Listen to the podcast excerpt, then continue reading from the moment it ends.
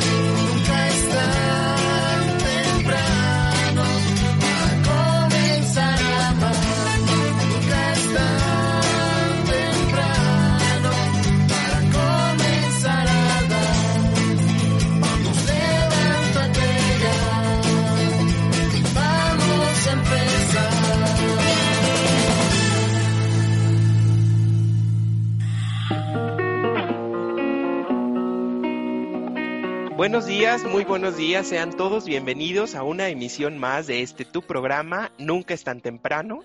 Me da mucho gusto eh, saludarte en este domingo, Día del Señor.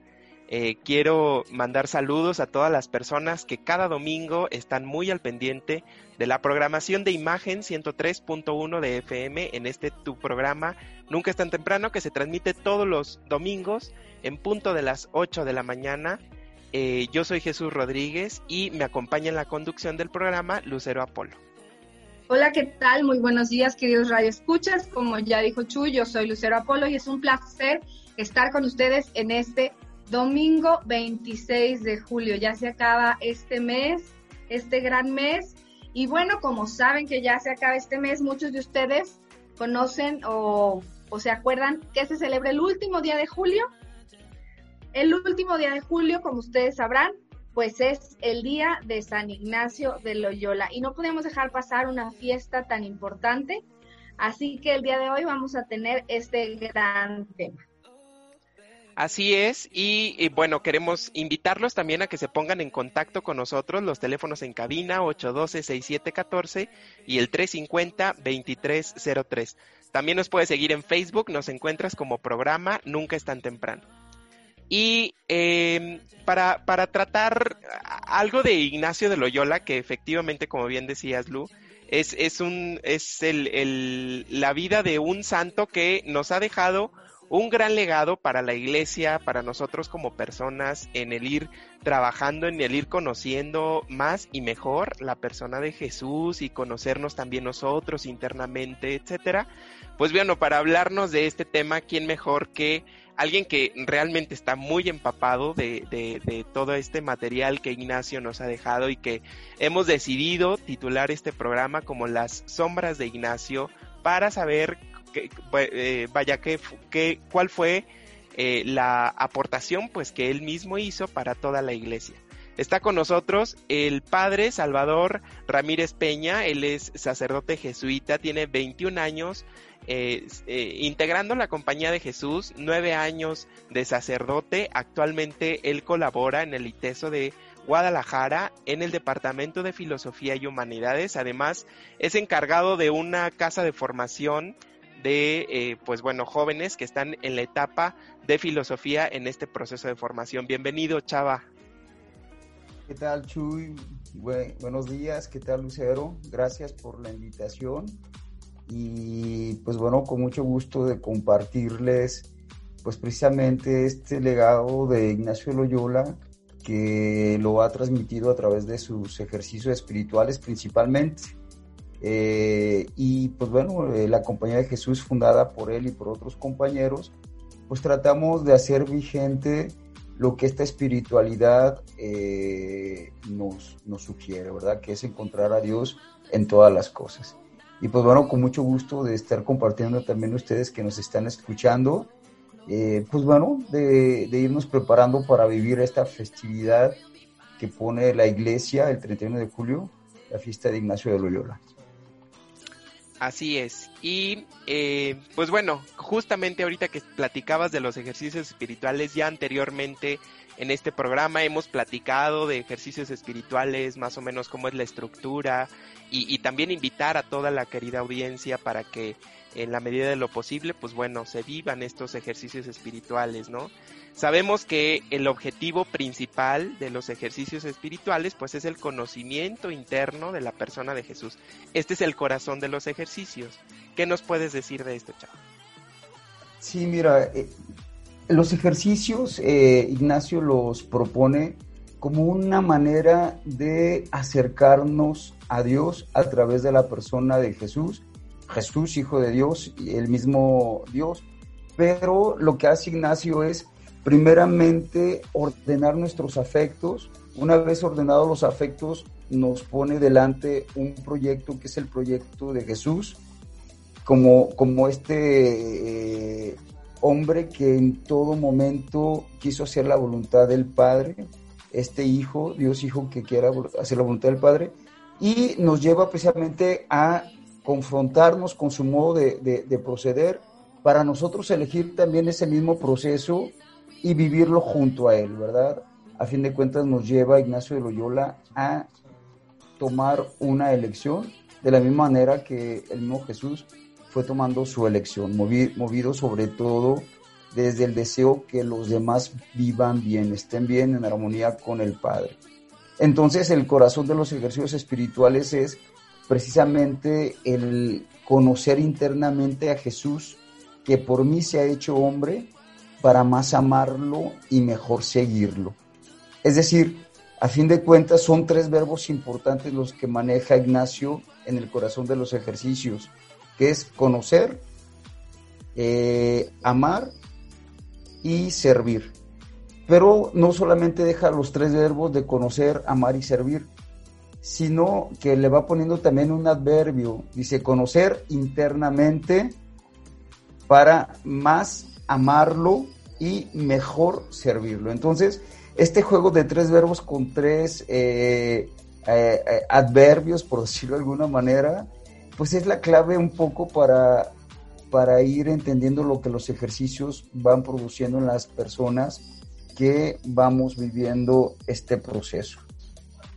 Entonces, eh, lo que yo quisiera compartirles es, en, en primer momento, eh, de, detenerme en qué es, de qué manera Ignacio propone en sus ejercicios eh, esta manera de conocer internamente a Jesús. Primeramente, para más amarlo y mejor seguirlo.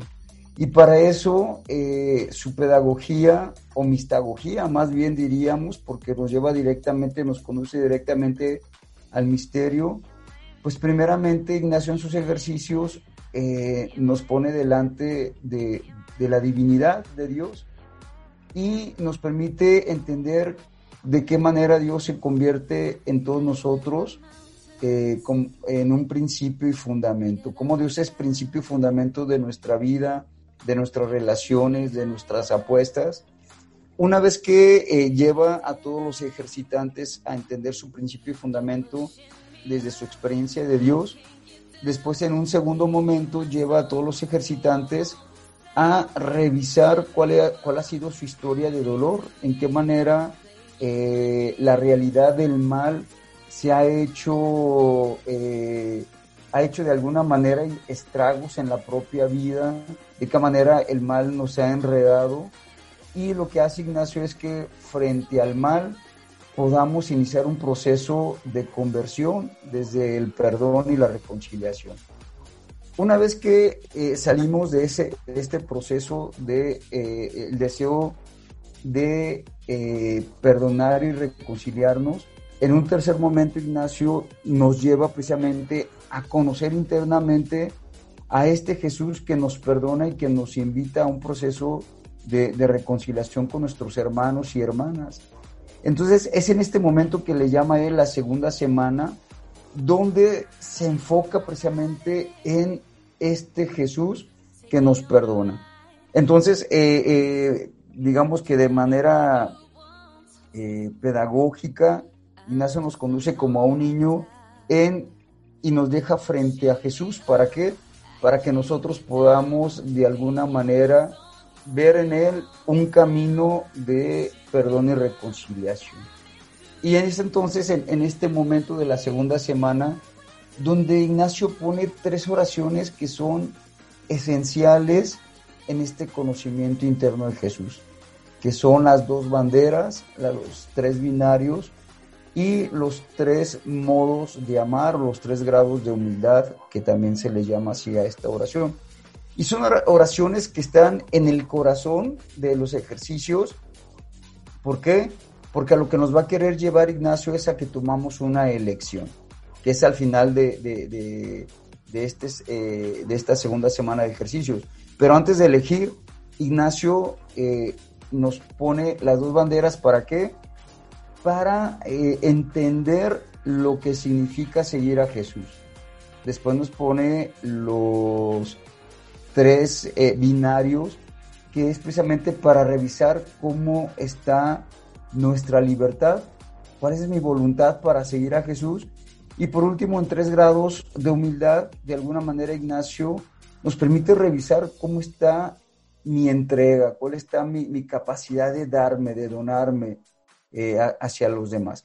Entonces, me gustaría compartir estos tres momentos de los ejercicios espirituales. No sé qué tal te parezca de este modo. Me parece perfecto, padre. Y bueno, para los que a lo mejor no hemos tenido un contacto más directo con, con la espiritualidad ignaciana, ¿podría nada más enfocarnos cuántas semanas son eh, los ejercicios ignacianos? ¿Es un mes? Sí. Eh, digamos que estos ejercicios se, los pensó Ignacio para hacerlos en 30 días, en un mes. Ah, Pero, y la estructura misma, él la divide en cuatro bloques que le llama primera semana, segunda semana, tercera semana, cuarta semana, pero no implica que sean exactamente semanas de siete días, sino que les Ah. llama bloque, bloque de la primera semana y así sucesivamente. Entonces son cuatro semanas, cuatro bloques, iniciando con un este, introducción que sería el principio y fundamento y terminando con una síntesis que sería la contemplación para alcanzar amor. Entonces es por eso que decimos que son seis momentos de los ejercicios, principio y fundamento, cuatro semanas y eh, la contemplación para alcanzar amor, que son seis momentos muy identificados en los ejercicios. Actualmente uno puede vivir los ejercicios de ocho días o eh, en la vida cotidiana, en la vida ordinaria. Y pues bueno, los ejercicios pueden durar más y menos, pero la temática se divide en estos seis momentos, que son, como vuelvo a repetir, cuatro semanas, una introducción y una síntesis. Y ok, donde, perfecto. Donde Ignacio pone eh, eh, el acento del conocimiento de Jesús es, eh, pues bueno, es prácticamente en todos los ejercicios, desde el principio fundamento, pero sobre todo nos lleva, él pone como un fruto a buscar en la segunda semana es conocimiento interno de Jesús, que por mí se ha hecho hombre para más amarlo y mejor seguirlo. Entonces lo que hace Ignacio en la segunda semana no es solamente hablarnos de Jesús, sino lo que él quiere es que conozcamos internamente a Jesús. Y cuando Ignacio habla internamente tiene que ver que conozcamos el modo de proceder de Jesús. ¿Cuáles fueron sus sentimientos? ¿Cuáles fueron sus apuestas? ¿Cuáles fueron sus crisis? ¿Cuáles fueron su, su elección? ¿Qué era lo que le movía a Jesús? Y con, con el método que nos propone Ignacio, nos lleva precisamente a identificarnos con los sentimientos de Jesús. De, alguna manera, eh, los ejercicios nos llevan a conocer o a tratar de conocer el corazón de Jesús. El corazón como una manera simbólica de hablar, de donde se concentran nuestros deseos, sentimientos y también nuestra voluntad para hacer realidad estos deseos. Entonces, esa sería como una, la, estructura a grandes rasgos de estos ejercicios. Perfecto, pues eh, eh, vayamos entrando ya, ya en, en tema, en, en, en, estos, en esta segunda semana de las cuatro que, que se proponen en los ejercicios espirituales, donde eh, se, se, vaya, se, se dan estas eh, tres oraciones, ¿no? O estos tres momentos, que son las dos banderas, tres binarios y los eh, tres grados de, de humildad. De humildad. Muy Perfecto. bien. Eh, ¿Las dos banderas a qué refiere? ¿Por qué dos banderas?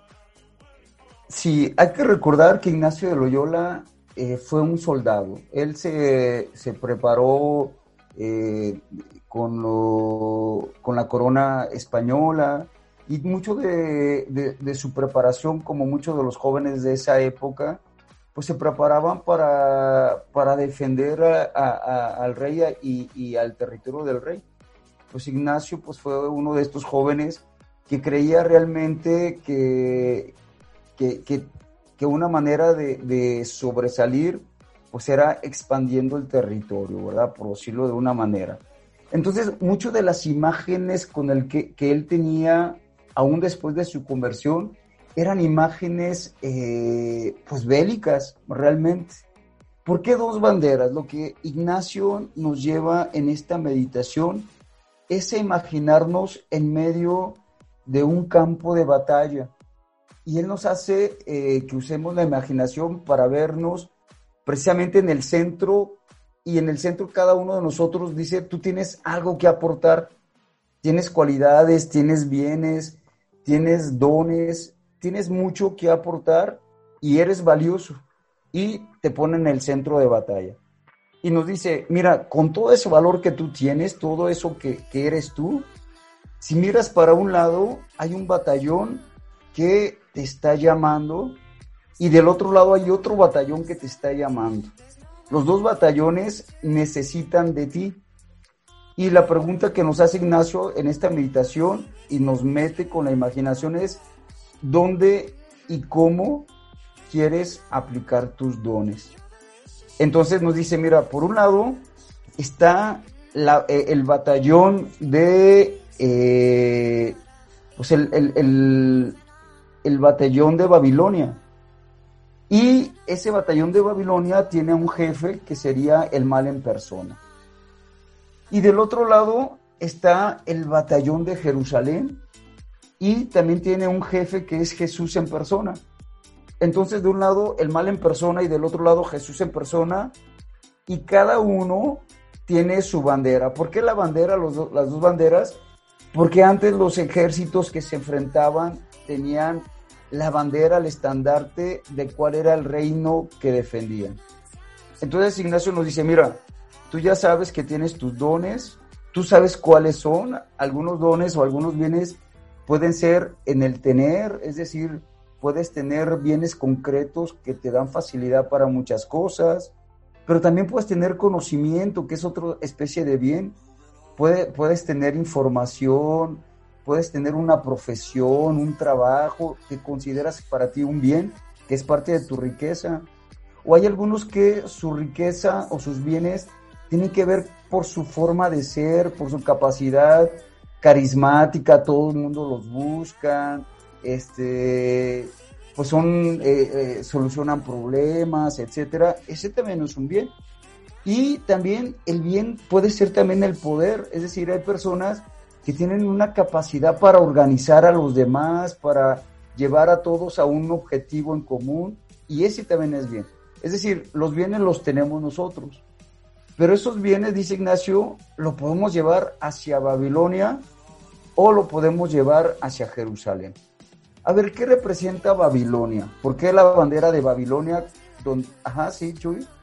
Muy bien, pues eh, ya, ya entendiendo eh, eh, este, pues estas generalidades de por qué las dos banderas que se deciden llamar eh, en este, en esta primera oración, en donde veremos pues eh, la libertad, ¿no? Que, que con la que uno puede poner al servicio de los demás desde lo que él tiene para eh, poder eh, ponerlo al servicio del otro, ¿no? Ha llegado el momento de ir a un corte comercial. Les recordamos los teléfonos en cabina 812-6714 y el 350-2303. No le cambies, ya volvemos. Sigue con nosotros. Estás en Nunca es tan temprano. Ya estamos de regreso en Nunca es tan temprano.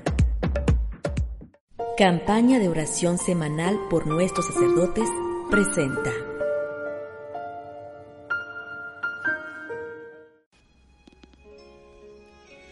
Queridos amigos de Nunca es tan temprano, Esta semana los invitamos a tener presente en nuestras oraciones al Padre Valentín Ruiz Flores, que atiende la parroquia de la Santa Cruz, perteneciente al Decanato de Cristo Rey.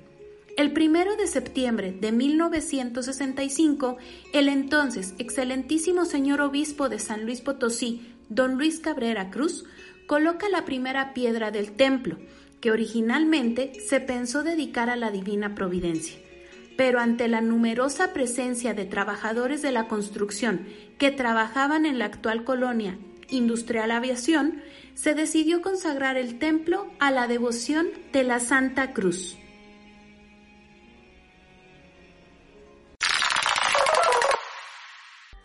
Regresamos, queridos redescuchas, al segundo bloque de nuestro programa Nunca es tan temprano. Estamos hablando precisamente sobre San Ignacio de Loyola, sobre sus ejercicios ignacianos, especialmente acerca de la segunda semana donde se busca el conocimiento interno de Jesús. Y ya el padre Chava está con nosotros y nos estaba hablando acerca de lo que vemos durante esta segunda semana, que se resume así en dos banderas, tres binarios y tres grados de humildad. A lo mejor a los que nos escuchan no, no entiendan o no comprenden qué es lo que qué es lo que estamos viendo. Por eso los invito a que se queden con nosotros. Apenas llevamos hablando acerca de una bandera, así que quédense con nosotros. Llámenos 812-6714 y 350-2303 si es que tienen alguna duda y con gusto aquí estaremos para ustedes. Bien, sí, chava. Entonces, platicábamos, bueno, de, de esta bandera de Babilonia, que era la que nos ibas a comentar. Exactamente. ¿Qué representa Babilonia? Babilonia era el lugar del exilio de los israelitas, de, de, del pueblo judío, hoy, hoy diríamos, ¿verdad? Ellos van exiliados a Babilonia, pero dice la historia y también la, la, las escrituras, y de eso nos hablan mucho los profetas, que cuando este pueblo judío, este pueblo de Israel, va exiliado a Babilonia como esclavo, bueno, el, el, pueblo de Israel llega a Babilonia como esclavo, pero ve la belleza de la ciudad y se queda deslumbrado. Entonces, Babilonia representa en nuestra vida todo aquello que me deslumbra, pero me esclaviza. Por otro lado, Jerusalén representa todo aquello que me da paz, pero me libera. Entonces, eh, frente a mi riqueza, es decir, frente a los bienes, cualidades, a todo lo que yo tengo como valioso en mi vida, Ignacio dice, siempre va a haber una batalla eh, eh, constante en tu vida que es Babilonia o Jerusalén. Irte a lo que te deslumbra, pero también irte a lo que te da paz y te realiza. Pero también dice eh, Ignacio Loyola, no solamente es lo que te eh, deslumbra y esclaviza o lo que te libera y te da paz, sino que cada bandera, cada estandarte tiene su estrategia. ¿Cuál es la estrategia de Babilonia? Babilonia, su estrategia inicia por la codicia. Lo que te va a decir Babilonia es, eh, ¿por qué te conformas con lo que tienes? Puedes tener más, puedes que los demás, hacer que los demás te quieran, puedes tener más poder, puedes tener más tus bienes se pueden duplicar, triplicar, o sea, y con eso puedes hacerlo todo. Entonces, la primera estrategia de Babilonia es la codicia de tu riqueza, querer más. El segundo nivel de, de, su estrategia es la vanidad. Claro, si tienes más es para que te vean, si no para qué tienes. Si puedes, sabes, si quieres más es para que te vean, si no para qué.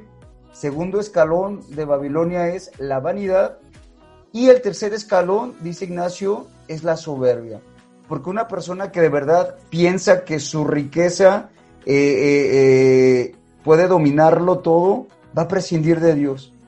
Y por eso dice Ignacio, después de, de, de la soberbia vienen todos los vicios. Entonces, ¿cuál es la estrategia de Babilonia? Codicia, soberbia, codicia, vanidad, soberbia, y de ahí todos lo, lo, los vicios. En cambio, la estrategia de Jerusalén, que es la estrategia de Jesús, te pone frente a, tu riqueza, frente a tus bienes, te dice eh, eh, Jerusalén, despréndete, desprendimiento. ¿Y qué es desprendimiento? No que tires tu, ni entierres tus dones, no. Ponlos al servicio de los demás. ¿Quieres eh, eh, poner a, tu riqueza eh, en activo? Ponlo, despréndete, no son para ti. Todo lo tuyo es para los demás. El segundo, es, el segundo escalón de, de Jerusalén, después del desprendimiento, dice Ignacio, vendrán oprobios y menosprecios. ¿Qué significa esto? Que la gente no te va a entender. La gente no te va a entender cómo teniendo tantos dones, tanta riqueza, lo pones al servicio de los demás. Entonces Ignacio dice, pero después si superas este segundo escalón de oprobios y menosprecios, viene la humildad. ¿Y qué es la humildad para Ignacio en este caso de las dos banderas? La libertad interna. La libertad de decir, mi riqueza no se pierde sino está precisamente al servicio de los demás. Entonces, ¿cuál es la bandera de Babilonia? Eh, eh, es la bandera del egoísmo que eh, inicia con la codicia y me va a perder. Me va a perder. Babilonia siempre me pierde. ¿Y por qué? Porque siempre me va a esclavizar. ¿Y cuál es la, la- la- bandera de Jerusalén? Aquello que es el al- altruismo, jugando un poquito con las palabras, frente al egoísmo, el altruismo, ser para los demás. Y eso siempre me va a ganar, nunca me va a perder. Mi vida va a tener sentido. Entonces, en dos ba- banderas dice Ignacio, ¿de verdad quieres seguir a Jesús? Pues solamente lo puedes seguir bajo la bandera de Jerusalén. No puedes seguirlo bajo la bandera de Babilonia. No puedes seguir a Jesús siguiendo la codicia o dándole caso a, la codicia. Jesús, el seguimiento de Jesús siempre te lleva a un proceso de libertad, pero también de liberación. Si tú quieres seguir a Jesús, pero sin ir eh, bajo su bandera, Ignacio dice, pues simplemente estás siguiendo a alguien más. Estás siguiendo a tu super yo con el nombre de Jesús, pero no estás siguiendo al Jesús que, eh, que, es el Jesús de las bienaventuranzas, el Jesús de- del Evangelio. Ese sería propiamente eh, eh, las dos banderas. Después de las dos banderas sigue el siguiente momento, que es precisamente los tres binarios. Una duda, chava. Entonces, eh, eh, las personas que, bueno, están viviendo ejercicios espirituales, como tú lo comentaste, puede ser de un mes, de, de una semana o en la vida cotidiana, pues al final los ejercicios te van a orillar a, eh, al seguimiento de, de Jesús desde la bandera de Jerusalén. O sea, te van a presentar los dos, eh, las dos realidades, pues, pero obviamente los ejercicios ayudarán a vivir siempre en, la bandera de Jerusalén, ¿no? Eh, exactamente, pero siempre va a ser tu decisión. Es decir, esto no es una, una fórmula mecánica de que en automático te va- vas a seguir a Jesús bajo su bandera. Es decir, lo que hace Ignacio es te confronta, no te, no te orilla, te confronta. Mira, tú puedes decir que sigues a Jesús, probablemente estás siguiendo al al Jesús que hiciste a tu imagen y semejanza, por decirlo de, de alguna manera, ¿verdad? Yo puedo decir que sigo a Jesús, pero sigo a Jesús, el, el que tengo en mi estampita, el que me da devoción. Yo digo, no, pues yo sigo a Jesús de mi estampita, que a él nomás comprenderlo una veladora ya está. Entonces Ignacio dice, pues no, no está. Al Jesús que tienes que seguir es a Jesús que te, que te lleva a encarnarte desde dónde? Desde el desprendimiento. ¿Y qué es desprendimiento? Entregar todo lo tuyo, es decir, todas tus cualidades, ponerlos al servicio de los demás. Eso es. Entonces eh, eh, te confronta. Entonces Ignacio te dice, a ver, aquí están las dos banderas. Y te hace dos preguntas. La primera pregunta es, ¿deseas seguir a Jesús bajo su bandera de Jerusalén? Ignacio nos dice, bueno, puedes decir que no, o sea, no se trata de que en automático digas que sí, porque si dices sí te estás comprometiendo. En- entonces se puede decir, pues sabes qué, Jesús, sí te quiero seguir, pero no bajo tu bandera, ¿sabes qué? No deseo seguirte bajo tu bandera. Entonces Ignacio nos hace una segunda pregunta, ok, ¿desearías desear en algún momento de tu vida seguir a Jesús bajo su bandera? Si, res- si sale un sí en esta segunda pregunta, estamos preparados para seguir a la siguiente oración. Pero si hay un no, si desde aquí tú dices la verdad es que así yo no quiero seguir a Jesús, pues de alguna manera Ignacio dice, pues, pues gracias por participar, tus ejercicios ya terminaron, o sea, porque a partir de ahorita solamente puedes seguirme bajo mi bandera, porque si no, dilo abiertamente, te estás engañando. Entonces, en ese sentido radical, los ejercicios espirituales. No podemos seguir a Jesús hecho a mi imagen y semejanza. Ignacio nos lleva a seguir a Jesús del Evangelio, al Jesús que tiene un proyecto que son las bienaventuranzas. Perfecto, Entonces- padre. Y entonces, perdón, y entonces ya una vez que uno dice, sí, voy a seguir la bandera de Jerus- Jerusalén, ¿qué sigue? Entonces dice Ignacio, bueno, ahora te voy a pasar a, otra área. Si ya entendiste de qué se trata seguir a Jesús, entonces el segundo eh, eh, momento es qué tan libre te encuentras para seguirlo. Ya conoces, ya entendiste de qué se trata su proyecto. Ahora, ¿qué tan libre estás? ¿Cuáles son tus apegos? ¿Por qué? ¿Qué pasa a veces? Que yo quiero seguir el proyecto de Jesús. Probablemente todos nosotros hemos tenido experiencias, pero en el transcurso hay apegos que no me dejan, no me dan libertad para de verdad seguirlo. Entonces, en tres binarios, Ignacio nos presenta a tres tipos de persona con el cual quiere que hagamos una vina. ¿Qué es una vina? Pues un equipo de dos, ¿verdad? Entonces, por eso se llama tres binarios, porque nos presenta tres personas o tres modos de ser persona y nos dice, a ver, tú que estás haciendo ejercicios, te identificas con el primer, haz una vina con el primer tipo. ¿Te identificas? No. A ver, haz una vina con el segundo tipo. ¿Te identificas? No. Haz una vina con el tercer tipo. ¿Te identificas? No. Y lo que nos pide es en qué binario nos encontramos. A ver, ¿qué son los tres binarios? El primer binario es lo podemos llamar que es el hombre o la mujer que son débiles. ¿Débiles en qué sentido? En que saben cuáles son sus apegos puede ser mi familia, puede ser mi novia, mi novio, puede ser mi profesión, mi trabajo, aquello que, que es bueno, pero que se me desordenó. Ese es un afecto, un afecto desordenado, se vuelve apego en el momento en que ese afecto lo pongo en el centro de mi vida y no como un complemento que le da sabor a mi vida. Es el clásico chico, chica o persona que pone su trabajo ante todo, su novio ante todo, su esposo ante todo, y resulta que toda su vida lo hace en torno a aquello que puso en el centro.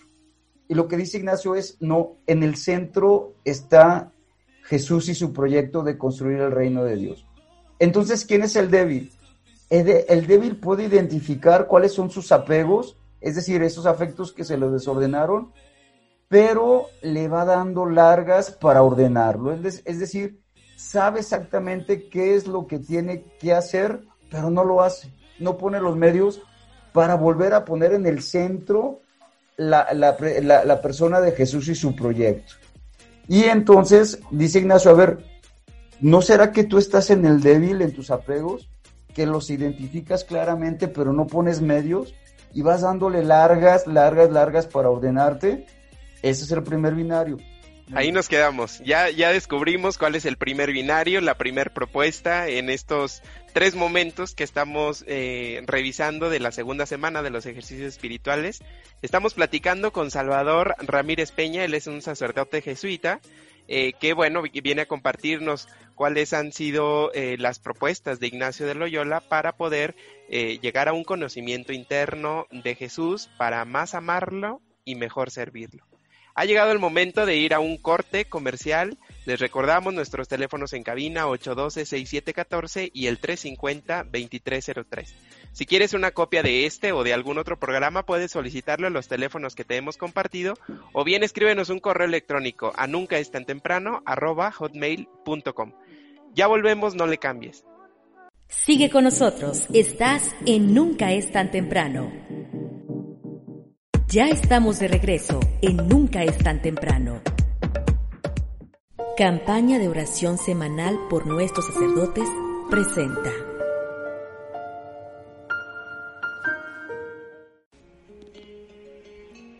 La parroquia de la Santa Cruz templo, de estilo modernista, simboliza una paloma, el Espíritu Santo, con las alas extendidas en posición de volar.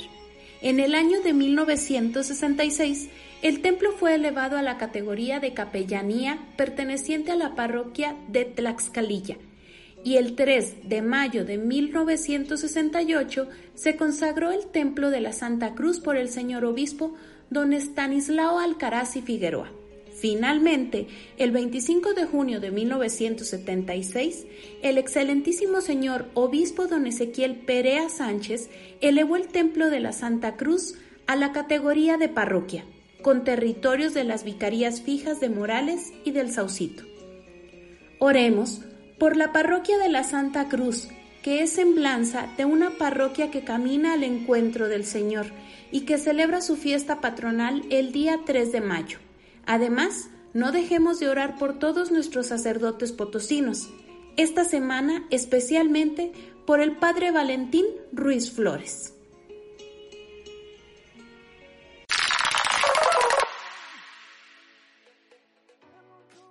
Regresamos, queridos radioescuchas, al tercer bloque de tu programa. Nunca es tan temprano. Hoy estamos hablando de la segunda semana de los ejercicios ignacianos. Estamos profundizando acerca de cómo se llega al conocimiento del corazón de Jesús. Y para esto se encuentra con nosotros el Padre Salvador Ramírez, quien nos ha estado explicando acerca de todo el procedimiento para conocer a Jesús. ¿Qué tal? Eh, les estaba compartiendo precisamente los tres binarios. En el primer binario estaba el, el hombre, la mujer, que son eh, pues débiles y van poniendo largas en el proceso de ordenar sus afectos para estar libre en el seguimiento de Jesús. El segundo binario es eh, el hombre y la mujer que, que, ya se instalaron en su apego.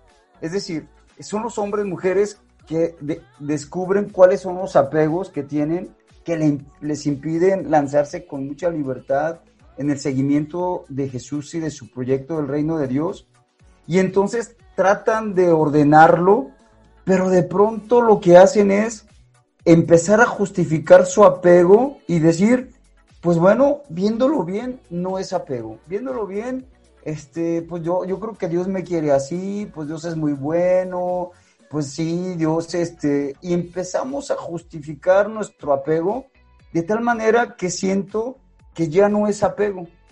¿Y cuál es el problema del instalado? Es que se instala en su apego y le quita el nombre de apego y dice, no, estoy muy libre, estoy libre para seguir a Jesús. Pero su libertad es como de esas muñequitas de, de las eh, cajitas de, de sorpresa que le daba a uno cuerda y las muñequitas empiezan a danzar dando vueltas nada más. Pero es así el instalado, se siente el hombre la mujer más libre, pero solamente por sus apegos son capaces de moverse en su cuadrito. Y el problema del instalado es que ya no va a hacer nada pues para eh, ordenarse, porque siente que ya está muy ordenado. Y el tercer binario es el firme, es el hombre y la mujer firme, que son al igual que el instalado y que el débil, también son capaces de identificar cuáles son sus apegos, que es aquello que, que, están poniendo en el centro y que no es ni Jesús ni su proyecto del reino de justicia. ¿Y qué es lo que hace el firme? El firme se iba poniendo los medios. Si yo ya veo que eh, mi trabajo, mi profesión, mi estatus, mi, esta persona A, B o C, las estoy poniendo en el, en el centro y en base a ellos o ellas hago mi, mi agenda, hago mi proyecto, van ordenándolos. Y ordenar no signifi- significa quitar el afecto, sino simplemente volver a poner en el centro Jesús y su proyecto de justicia que nos lleva a construir la paz y empezar a, a- a- disfrutar de alguna manera los demás afectos. Entonces, Ignacio nos vuelve a hacer la pregunta. Primera es, a ver, ¿con cuál binario te identificas? ¿El débil, el instalado o, o el firme? Si estás en el débil o en el instalado, te pregunta la primera pregunta igual de las dos banderas. ¿Deseas seguir a Jesús siendo un hombre o una mujer firme que va ordenando sus afectos? Si sale uno, Ignacio nos da una segunda pregunta. ¿Desearías desear en algún momento de tu vida seguir a Jesús bajo esta manera de, del hombre, la mujer firme. Si hay un sí, avanzamos a la siguiente oración. Si hay un no, pues Ignacio también nos dice, pues bueno, gracias por participar. O sea, no hay voluntad, pues no hay. O sea, ni eres mala persona, ni mucho menos. Simplemente ahorita no tienes voluntad para ordenar tus afectos. Pues bueno, sigue dando vueltecitas en tu cajita de musical hasta, que te mares, ¿verdad? Sigue dando vueltecitas. Pero si quieres avanzar en el camino, eh, entonces ábrete al deseo de seguirlo ordenando tus afectos. Y así es como nos presenta en un tercer momento antes de la elección Ignacio de Loyola la siguiente eh, meditación que son los tres grados de humildad. Este, los tres grados de humildad. Aquí lo que vamos a, a calibrar y rectificar es nuestra entrega. Ya entendimos qué significa seguir a Jesús, ya vimos cómo está nuestra libertad para seguirlo. Ahora nos dice cómo te quieres entregar. Y Ignacio pone tres grados o tres maneras de entregarse en el proyecto de Jesús y de entregarnos en nuestra relación con Jesús. La primera manera o el primer grado de humildad es aquel grado donde las personas se mueven desde el deber ser. Es decir, son las personas que hacen las cosas por deber. Este grado, ninguno de los tres grados es malo, porque ya eh, las personas que, que quieren seguir a Jesús, quieren entregarse, lo pueden hacer, pero Ignacio nos dice, hay que darlo todo. ¿Y de qué manera tenemos que entregarnos? Así nos los va explicando. La primera es el deber. El deber, las personas que hacen el deber, lo que les interesa sobre todo es ser coherentes. ¿Y qué es ser coherente? Ir de acuerdo a la tradición, hacer lo que los demás me digan, lo que los demás dicen que estoy bien. Y son las personas que de alguna manera van por la vida buscando la estrellita en la frente, como cuando íbamos al kinder. Mira, yo ya cumplí, yo ya hice esto, yo ya hice... Y entonces son, son personas que de entrada no van a tener problemas porque hacen lo que los demás digan. Entonces hacen lo que deben hacer. Y claro, ¿cómo es su relación con Jesús? Pues su relación con Jesús es como un admirador. Admiran a Jesús. Y lo que les interesa sobre todo a este primer grado es ser santo yo. Es decir, eh, como hago lo que se debe, necesito mi estrellita. Entonces lo que le interesa a este primer grado de entrega es la santidad, pero la santidad entendida de esta manera, como un cumplimiento o un mero cumplimiento. Está un segundo grado, un segundo grado de humildad o un segundo grado de entrega, que es el querer. Ya es un, un segundo, es un grado más profundo que el primero. El primero se mueve desde el deber, el segundo grado es desde el querer. Ya no le interesa a este segundo grado la coherencia, sino sobre todo se mueve desde la congruencia, es decir, no, no quiere seguir lo que los otros digan, sino quiere ser honesto, honesta consigo misma y hace lo que sus deseos le están inspirando. Mientras que el primer grado se compromete a lo que le digan, el segundo grado solamente se compromete sobre su propio querer, su propio proyecto. Ya no es un admira- admirador de Jesús como el primer grado, sino que sobre todo es un amigo de Jesús. Es decir, se siente un amigo, ¿por qué? Porque siente que de alguna manera eh, Jesús tiene una relación íntima con él, pero siempre y cuando eh, el proyecto de Jesús se identifique con su propio proyecto. Entonces ya no le interesa al segundo grado ser esta santidad como cumplimiento de la norma, sino le interesa sobre todo ser autónomo, sobre todo le interesa este ser, se- se- sí, o sea, la autonomía, ¿verdad? Mientras que el otro eh, se, eh, se identifica más que nada con una santidad del cumplimiento. Pero ahí no nos queda Ignacio, no nos deja Ignacio, nos, nos pide que vayamos o avancemos a un tercer grado de humildad, a un tercer grado de entrega, que ya no es ni el deber ni el querer, sino que es el amar. ¿Y qué es el amar? En realidad el amar y el querer, no estoy citando a este can- a esta cantante. A José José. No, pero Ignacio hace una distinción entre un segundo y, tercer grado que se parecen, pero son radicalmente distintos. El segundo grado se compromete en su proyecto, pero el tercer grado se compromete solo en el proyecto de Dios. Y es por eso que ya no le interesa el tercer grado de humildad, ya no le interesa ni el deber ni el querer, sino sobre todo su bandera es el amar. Ya no se siente ni admirador de Jesús, ni admirador de Cristo, ni amigo de Cristo, sino el tercer grado es el alter Christus, así le dice Ignacio. ¿Qué es alter Christus? Otro Cristo. Es decir, son esos hombres, esas mujeres que se dan cuenta que viven, mas no viven ellos porque es Cristo quien vive en ellos, lo que dice Pablo. Entonces van por la vida no tratando de ser eh, la, con la bandera del admirador de Jesús o del amigo de Jesús, sino se dan cuenta de que Jesús actúa en él. Como dice ese canto que le gusta a algunos jóvenes, Él camina en mis zapatos y habla con mi voz. Ese es el alter Christus. Ese chico, esa chica, ese hombre, esa mujer que llegan a cualquier espacio y que se dan cuenta que solamente el Espíritu puede actuar a través de ellos. Es decir, el Espíritu actúa a través de donde Él quiera, pero especialmente busca a los hombres y a las mujeres para hacer la construcción del reino, que es un reino de justicia que nos lleva a la paz.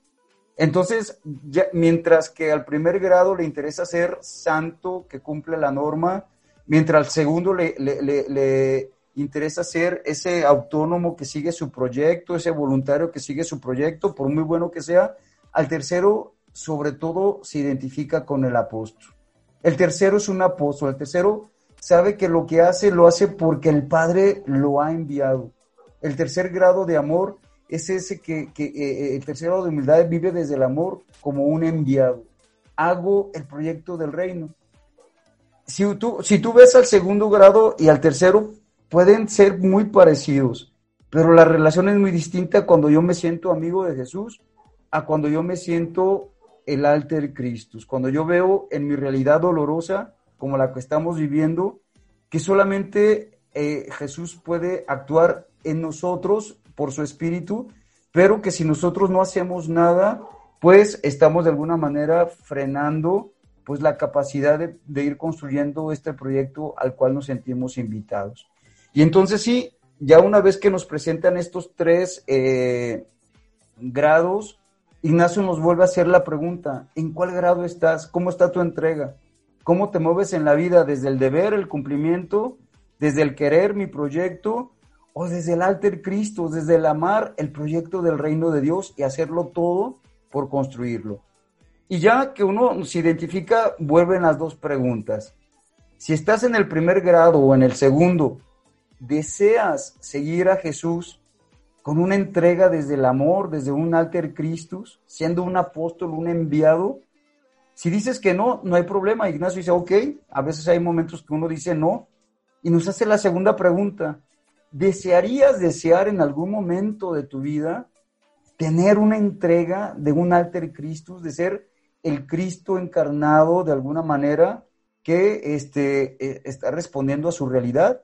Y si decimos que sí, nos pasa, Ignacio, a la última oración de, la segunda semana, que es la elección o reforma de vida. Y si decimos que no, pues hasta ahí se terminaron nuestros ejercicios, ¿verdad?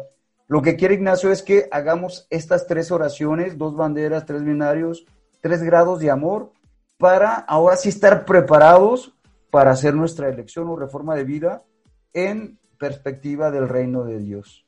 Muy bien, padre. Pues ya viendo estos tres grados de humildad, podemos entender un poco más cómo se viven estos, esta segunda semana de los ejercicios ignacianos. La verdad, yo no, no tengo mucha idea. Y ya con todo esto que nos platica, pues sí me dan ganas de vivirlo, porque todo tiene un fin, todo tiene un sentido, y sobre todo nos mueve no nada más a reflexionar, sino a actuar, a, a ver qué es lo que estamos haciendo, no solo lo que creemos, sino qué estamos haciendo con eso que creemos. Y bueno, vamos rápidamente a un corte comercial.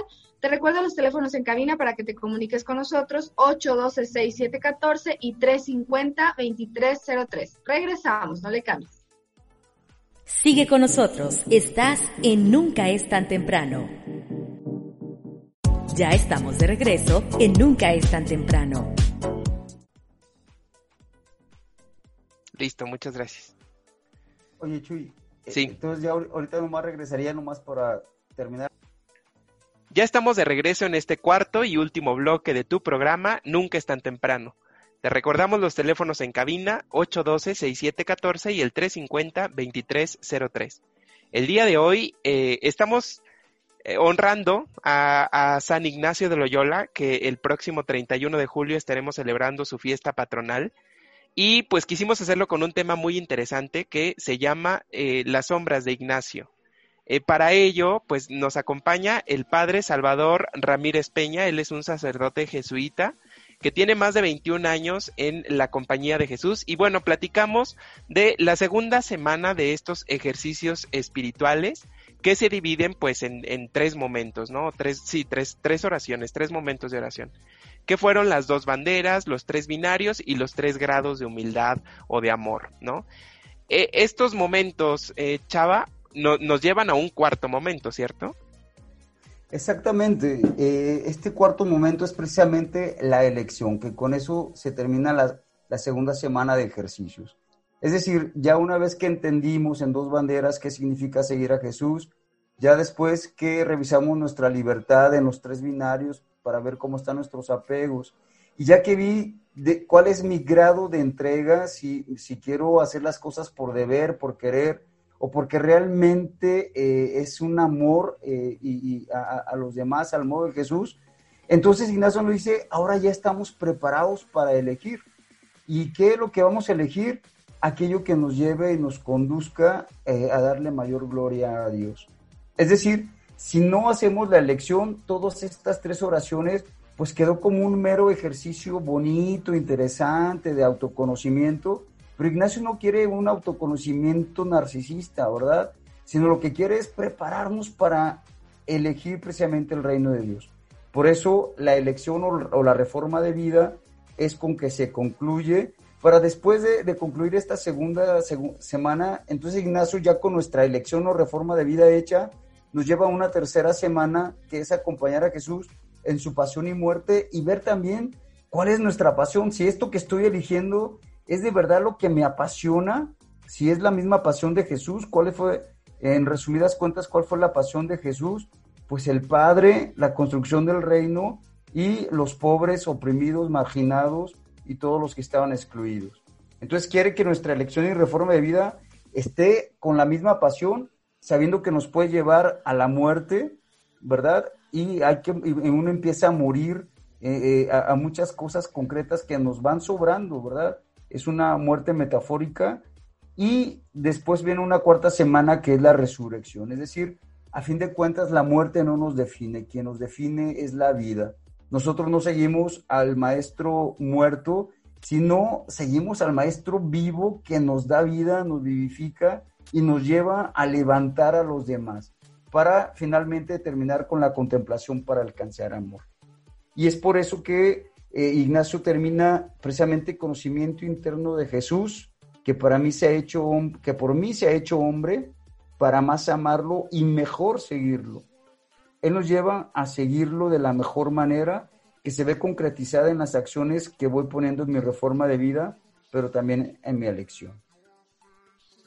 Perfecto, Chava, pues nos dejas muy picados. Yo creo que esto da para dos, tres, cuatro programas más que seguramente por ahí te estaremos invitando eh, a, a, que participes con nosotros y que bueno, sigamos nosotros eh, conociendo eh, y, y, nos sigamos empapando de la persona de Jesús, ¿no? No, pues con mucho gusto y ya nada más invitarlos, si alguno de ustedes quiere vivir ejercicios espirituales, Pueden eh, verlo en las páginas web y del Facebook de Jesuitas de México y también el de Vocaciones Jesuitas en México. Ya nuestras casas de oración de ejercicios ya están nuevamente en funcionamiento en toda la República. Hay varias casas, pueden verla en la página. Claro, está con todas las medidas de sanitarias y también eh, conservando precisamente todas las indicaciones que ponen las autoridades. Pero pueden vivirlo tanto online, también ahí vienen las fechas de los eh, ejercicios online y también los ejercicios de varias congregaciones femeninas y jesuitas que hacemos ejercicios en la vida ordinaria, es decir, que acompañamos personalmente a cada persona a que vivan estos ejercicios. pues eso sería de mi parte. Muchísimas gracias. Perfecto, muchas gracias, padre. Y les recuerdo que en Facebook ahí vamos a estar poniendo los links de estas páginas que nos habla el padre Chava para que si están interesados, métanse a nuestro Facebook, nunca es tan temprano, y ahí van a encontrar las ligas. Pues muchas gracias, padre. Y bueno, sabemos que hoy es domingo, hoy es Día del Señor, así que vamos a escuchar nuestro melodrama evangélico, dice luces Micrófonos y y acción.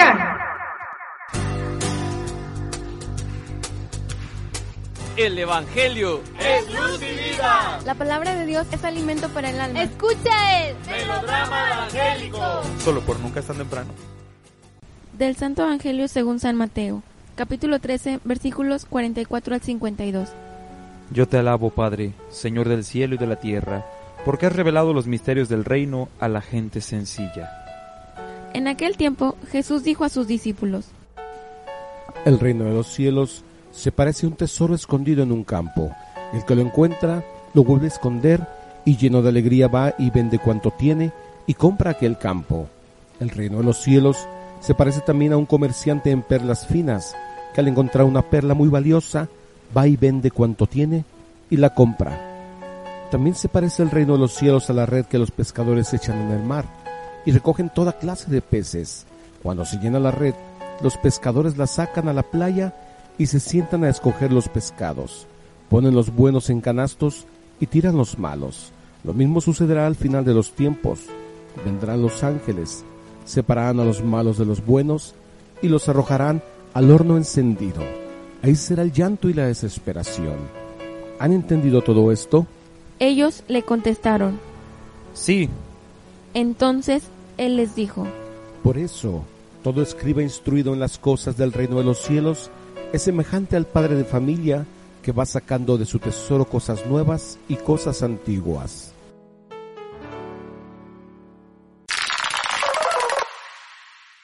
Agradecemos al ingeniero David, a Biel y a todo el equipo que hace posible este melodrama evangélico. Aprovecho el espacio para los muy grandes, a todos los seminaristas, a los sacerdotes que próximamente van a, a vivir un cambio dentro de sus parroquias, los cambios que va a haber en el seminario. Estén pendientes en la red, ahí van a encontrar todos los cambios que van a haber en nuestra arquidiócesis. Y un placer estar contigo en esta transmisión este domingo. Nos escuchamos el próximo domingo en punto de las 8 de la mañana por el 103.1 de FM y el 1100 de AM. Yo soy Jesús Rodríguez y a mí también me ha dado mucho gusto poder estar, haber estado con todos ustedes. Eh, que tengan muy buena semana. Hasta la próxima. Los radioescuchas a sintonizar el próximo domingo. Este es tu programa Nunca es tan temprano.